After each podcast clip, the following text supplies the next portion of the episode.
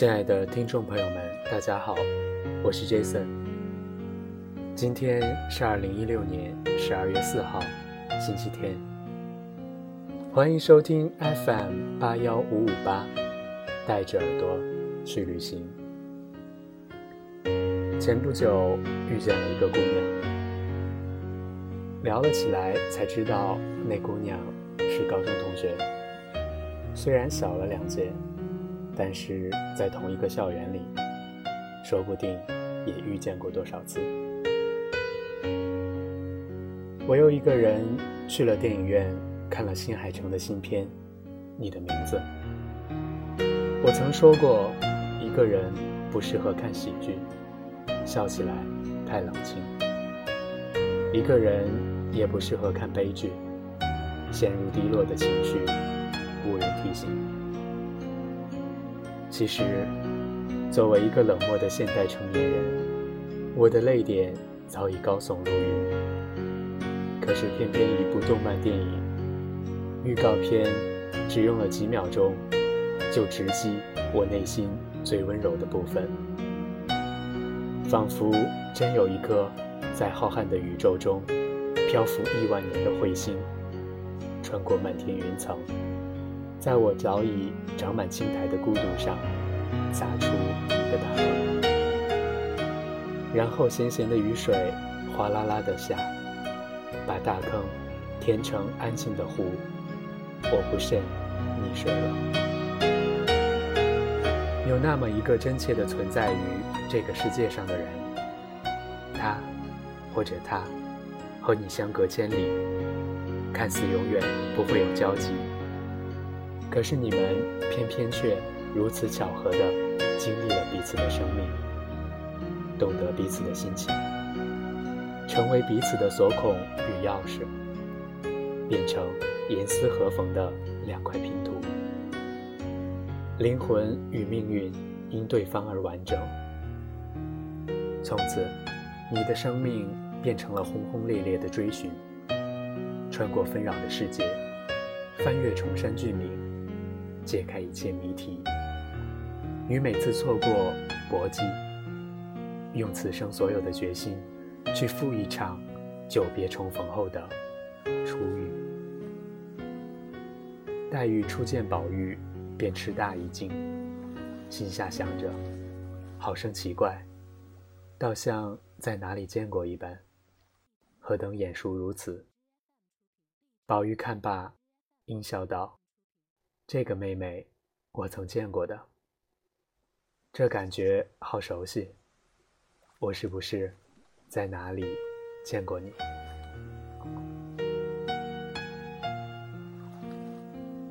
对于新海诚这块金字催泪招牌，粉丝的期待是值得的。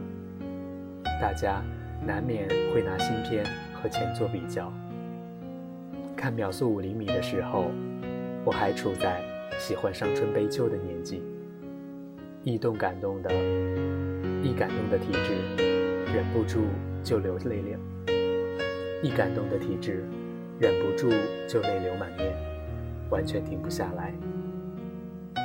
如果樱花掉落的速度是每秒五厘米，那么两颗心需要多久才能靠近？就隔着一个触手不可及的距离。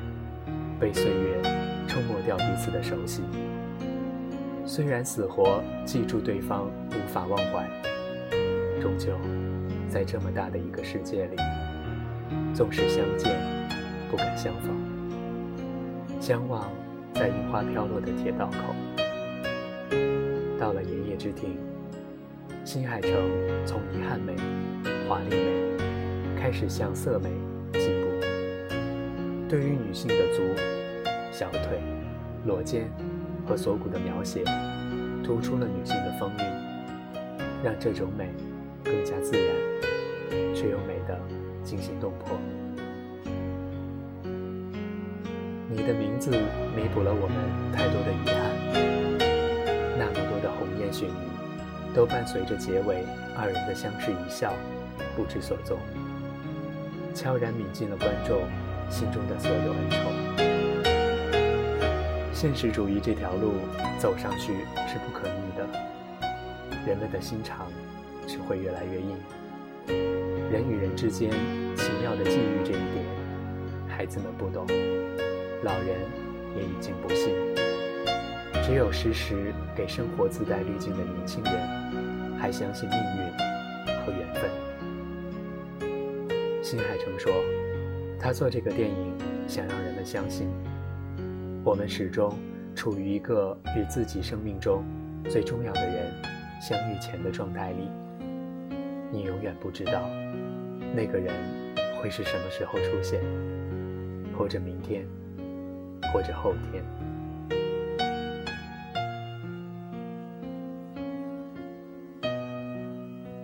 你的名字在剧情上讲述了一对少男少女在情愫懵懂期相互进入对方梦境的故事。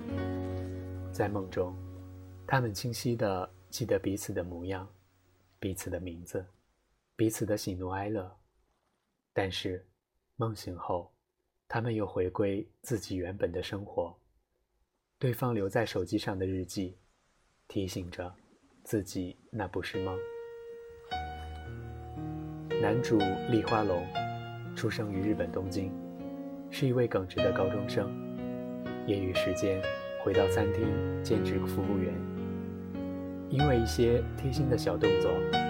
一起打工的奥斯美纪一直默默地暗恋着他。女主宫水三叶一直生活在日本某个深山的小乡镇，又小又挤的日照时间短，每天都过着忧郁的生活。她烦恼的不光有担任镇长的父亲所有举行的选举行动，还有家传神社的古老习俗。在这个小小的城镇，周围都只是些爱瞎操心的老人。三叶只想毕业后去东京。东京对他而言，不仅仅是因为它是大都市，还有一种遇见未来的憧憬。咱也大声喊着：“我想做个男生。”一切就都变了。他和龙。同时进入了对方的梦境，变化了彼此的身份。他们彼此感受着世界上另一个人的生活轨迹。交织在一起的是大山里的绿荫，是东京的喧嚣轨道，是纯真发小的打闹，是若即若离的城市生活。他们隔着距离，隔着时间，甚至记忆都幻灭。名字也忘了，还是死活记住了自己一直在找一个重要的人，不顾一切的努力，终于在两列列车交错的时候认出彼此。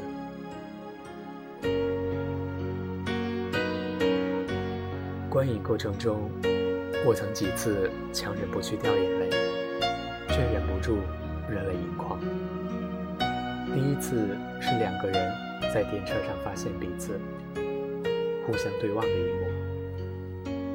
当列车闪过，阻断两个人的视线的时候，竟然跟着紧张起来。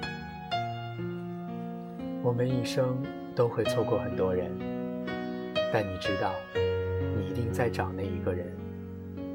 无论在哪里，我都一定会去再见你一次。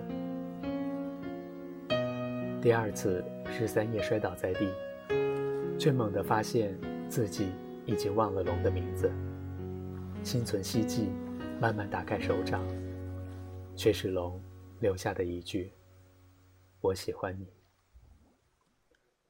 那一刻的悲伤来得猛烈而大力。龙是他不想忘记、想要珍惜的人，而龙留给他的却是牵挂。不舍、震颤、深刻的灵魂在感动，偏偏就是想不起名字了。还有一个画面是龙和美纪的第一次约会，在挤电梯里，龙踮着脚发抖。这个画面一晃而过，只有一秒钟。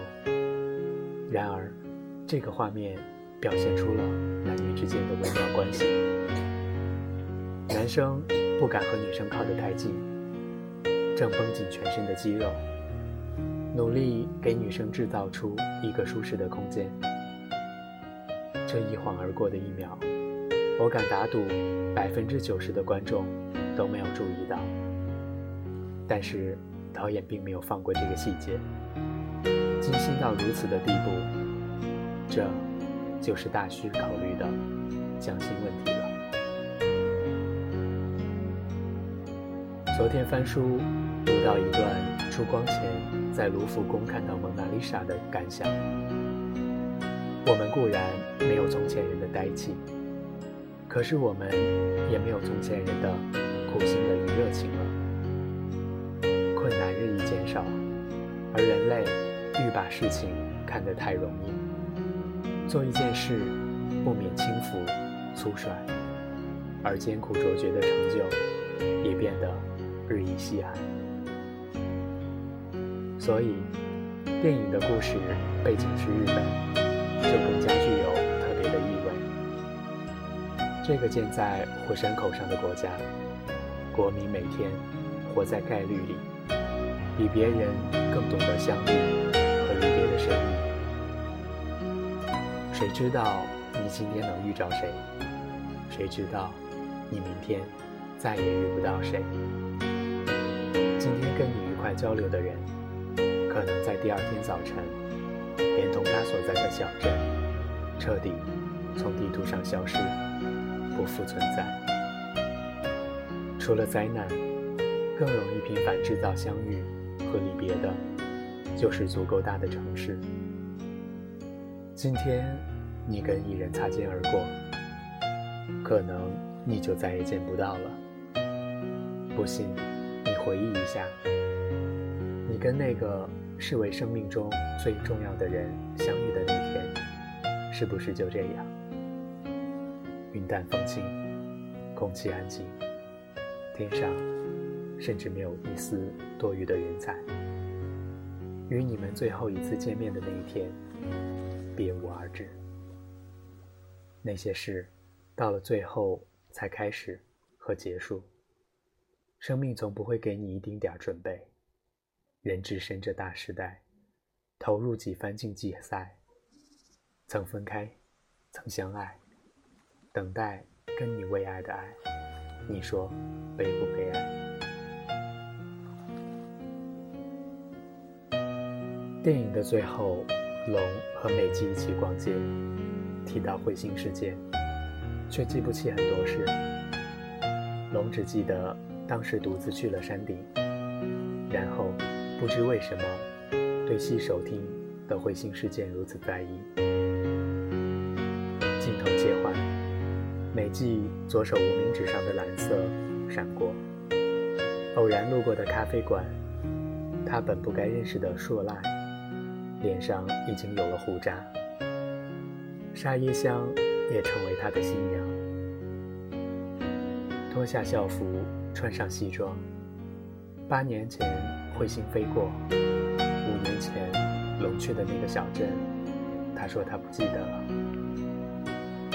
醒来会有不知道什么时候会哭的事，时常会有。我想，很多人喜欢新海诚的原因就在这里。他总是可以很轻易地抓住你的心脏、你的肉块、你的脑髓。他知道。你经历了什么？他明白你在想什么，也清楚怎样让你回忆，更知道如何叫醒你。即使他的作品几乎没有故事性，却总是可以轻易地冲开很多人的心扉。而这次，当他的作品有了故事，奇迹就发生了。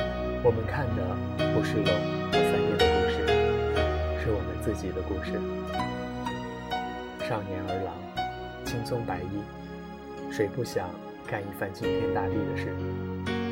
哪怕外人看来无聊幼稚，但我们做了。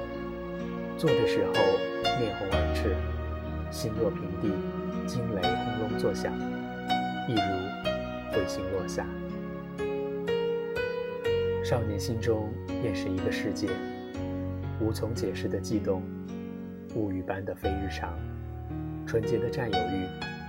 我们总认为，在经历历史，总希望此刻永恒，固执的相信，自己生来就是要改变世界的，为之祝福，为此幸福。当风华飘去，辛劳日灼，却已经想不起曾经的雨沐雨，忘记那天的黄昏，心意摇曳，刹那神意，与彼此相会。后来，我们收拾心情，已经忘了如何掏心掏肺的爱过一个人，只还记得清晨醒来，眼泪默默流下。照照镜子，发现眼角的皱纹又重了一些，然后怅然若失。孤独似寒潮，我独自一人在城市里，日复一日醒来又睡去。千万人日复一日从我身侧接踵而来，擦肩而去。突然就不小心会想起。好多琐碎的东西，大勺小洞里豆浆的味道，女生穿着校服排练的舞蹈，幼儿园的海洋里别人穿着袜子的脚，体育场长满小蓬草的煤渣跑道，走廊里掉地上厚厚的白皮墙灰，书店关门后台阶上路过了饼干屑，犹豫了一会儿的小蚂蚁。雨后在校门口用伞划开的积水，教室窗台盆栽长出的第一颗花蕾，生活堆积杂乱无章的故事，日子涂满五颜六色的标记，眼里看过许多好坏的风景，心中厮磨出千丝万缕的情绪，可是所有的这些。与别人又有什么关系呢？这是我迄今未止的生命，它普通的不值一提，天下独一份的普通，却只有我看着它，无人窥探，无人同享。我在人群里模仿着所有的表情，日复一日热装着自信而淡薄的笔。一边听着人们嘲笑所有因敏感而生的矫情，深夜里的无病呻吟，一边真切地感受着五口问成，冰波零丁。在这样的寒冷季节，我也想要一个大大的拥抱。我渴求着有一个人，在我低头玩手机、穿越人潮的时候，在我一个人去喧闹的餐厅。吃晚饭的时候，朝我走来，拍打我的肩膀，对我说：“嘿，你叫什么名字？我是不是在哪里见过你？”